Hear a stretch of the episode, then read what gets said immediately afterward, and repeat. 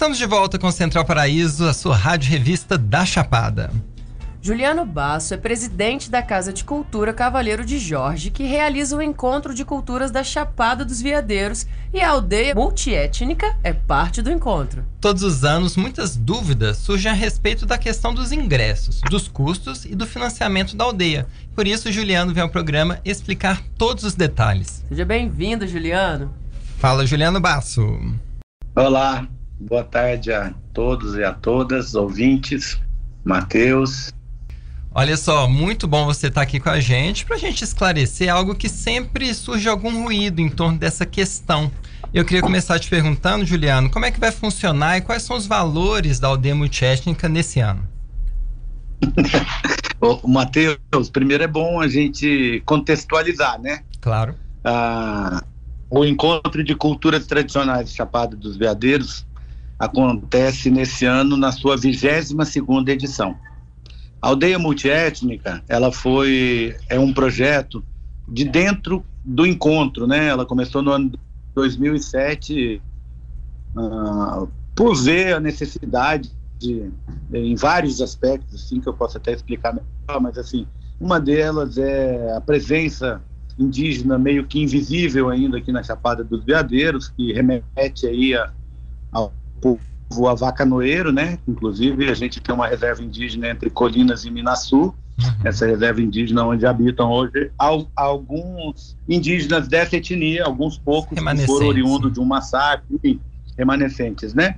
E, então, a aldeia foi um projeto específico para atender uma demanda dos povos indígenas, sim, porque são vários grupos, é, várias etnias, vários povos, né, no Brasil, mais de 300, é, dentro do que a gente chama de cultura tradicional. Então, no Brasil, para a gente fazer algo é, da cultura tradicional, não, não teria como a gente não ter algo especial para os povos indígenas que estão aqui há, há 20 mil anos já nesse território, né? bem Com antes certeza. de até ser Brasil e estando nele. Então, a aldeia se remete aí a esse, é, essa criação dentro do encontro no ano de 2007, é, aonde a gente junto com o Fernando Schiavini, um grupo indígena, a gente se reuniu e decidiu fazer um espaço especial e específico para os povos indígenas. E ali começou, ainda na posada Aldeia da Lua, em 2007. Seguiu essa primeira fase até o ano 2010, e nesse mesmo lugar. Depois a gente mudou lá para a beira do São Miguel, é, no Vale do São Miguel, próximo a São Jorge, que aí começou em 2011 e foi até 2016. Em 2017, a gente está aqui no Vale Verde, né, nessa um novo projeto. Então, a aldeia é, que, que é dentro do encontro, é a primeira, é a abertura do encontro de culturas, né? A gente já faz isso de propósito, como é, os primeiros, né, os, os povos originários dito, né, que abrem aqui a, esses trabalhos que a gente faz no mês de julho aqui na Chapada e trazem essa memória dos povos indígenas, que ocupam 13% do território nacional, como eu disse, mas muitas vezes estão invisibilizados, né? Agora, cada vez mais com redes sociais e todo esse universo que se abre aí de comunicação novas, é, aparece mais. Então, assim, é, só para dar esse contexto antes da gente entrar no, na parte de ingresso. Contextualizando isso, em 2017, a gente partiu para um novo projeto, já é, também pensando aí nas mudanças políticas que vinham ocorrendo nesse tempo, né? A gente saiu de, um, é, é, de uma possibilidade onde a gente fazia aldeia como um encontro, não só entre diferentes povos indígenas e a sociedade não indígena, e para uma sensibilização, tudo gratuito e custeado por recursos públicos, com patrocínio, coisas, para um projeto de sustentabilidade, de sustentabilidade. Lembrando que a Casa de Cultura Cavaleiro Jorge é uma organização sem fins lucrativos, né, que trabalha com vários aspectos do patrimônio material brasileiro, tanto da nossa região quanto de outros lugares. Então, esse projeto, a gente é, se instalou aqui, teve um, um apoio para fazer ele aqui no Vale Verde, onde é esse território que hoje a gente chama de aldeia multiétnica, né? É, o qual contempla aqui o Rio dos Couros também, como passeio, a, a, a Alméciga 1, 2, Cachoeira dos Caboclos, um, são uma área de 500 hectares de reserva é, que está sendo transformada em RPPN, reserva de cerrado de altitude. E que fica aberta também faz parte durante o ano, né, Juliano? Aberta a visitação durante o ano, fazendo parte desse processo de, de busca de sustentabilidade. Agora, a aldeia, o evento, né, que a gente faz no mês de julho, não fez aí por causa da pandemia nesses últimos dois anos, é um evento bastante oneroso, caro, difícil de, de manter ele com recursos assim. E os nossos patrocinadores hoje são os visitantes, os moradores, ou seja, quem compra esse ingresso né, que vem para é o que proporciona a vinda dos povos indígenas para participarem aqui desse encontro que a gente faz no mês de julho. Então é através Eita, perdemos Juliano. Um minutinho é, já retomado. Dos que vão lá durante o ano. Deu uma caída aqui, pode voltar só um pouquinho, Juliano, por favor? Claro, desculpa, é porque a internet aqui não é das melhores. não, mas tá, tu, tá tudo bem, foi é só esse momento. Normal mesmo. na região. É, então, eu estava falando que o custo desse, da aldeia é custeado pelos visitantes, moradores, enfim. E aí a gente custeia isso durante o ano todo para tentar fazer a aldeia, que é um, um evento que custa bastante recurso para trazer. São mais de 200 é, indígenas, né, é, com mais de oito, nove etnias, 10, 11 que esse ano são 12 etnias que vão participar. É muita etnia. É, e a gente e aí a gente tem que custear a vinda de todos eles. Tudo é ônibus grande, o preço do combustível, preço da alimentação, preço de tudo tá terrivelmente é, caro. Então exatamente. o que a gente gastava em 2018 é o dobro de tudo isso.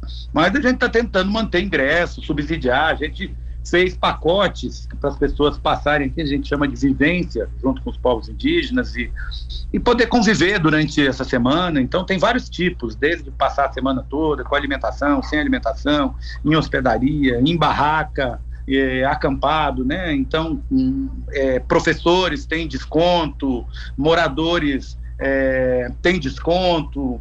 Então a gente tenta fazer assim o melhor. É, a gente faz com as escolas gratuito para trazer grupos de alunos, é, grupo de idosos também gratuito.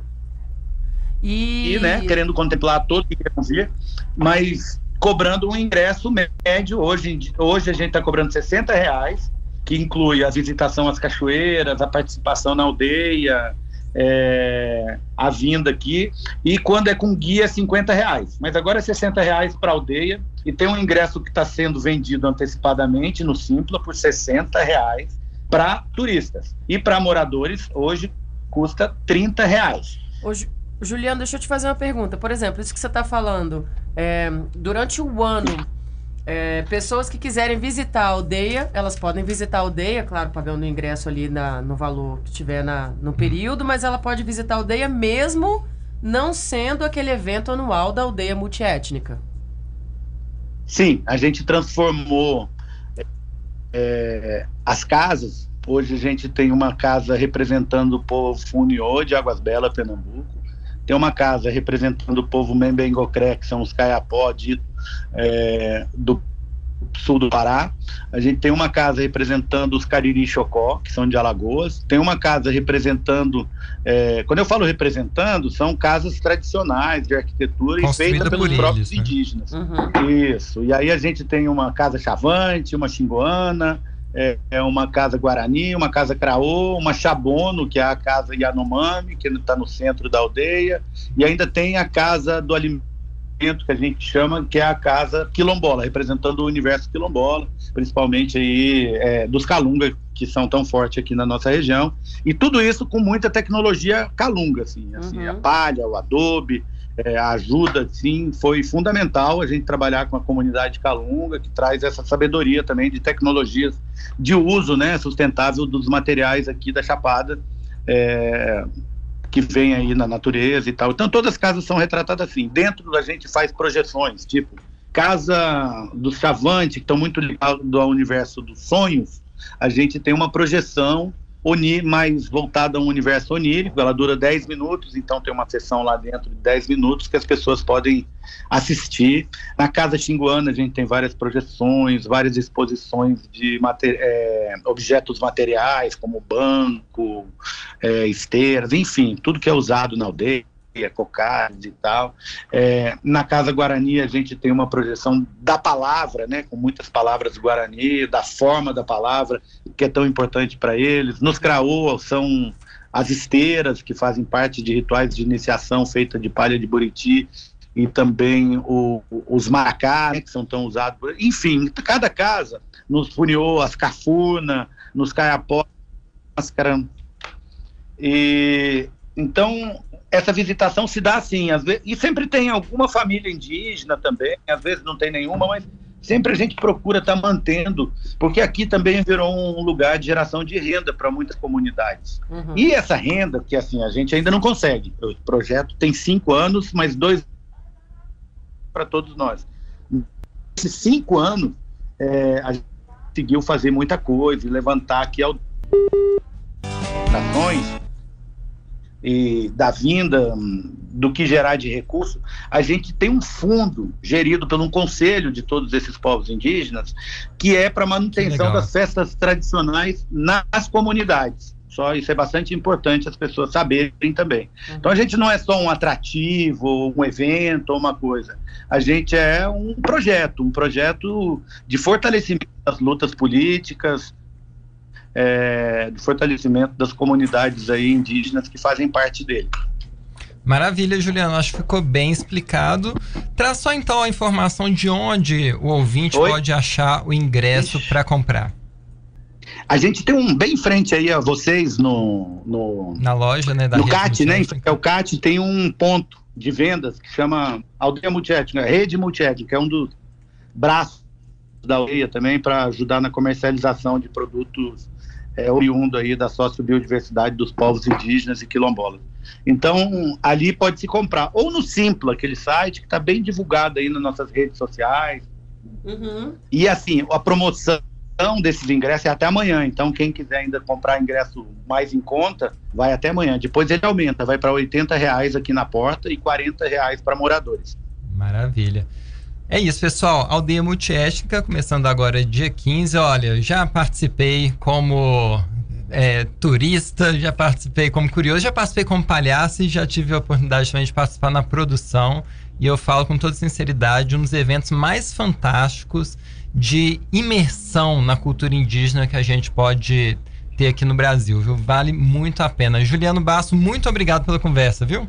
Obrigado a vocês, obrigado a todos os ouvintes. E a gente sempre está à disposição, sabendo que é, pronto para receber todos as, os alunos das escolas públicas. É, todo, ninguém fica de fora. Quem quiser vir na aldeia pode vir. A gente está sempre aberto e quer compartilhar esses conhecimentos dos povos indígenas com as outras pessoas. Esse é nosso projeto.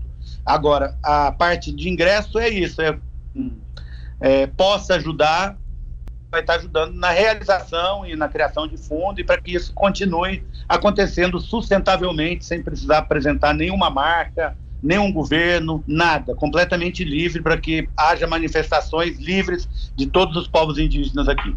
Muito bom. Muito obrigado, Juliano. Até a próxima. Um abraço. Obrigado a todos. Valeu. Um abraço.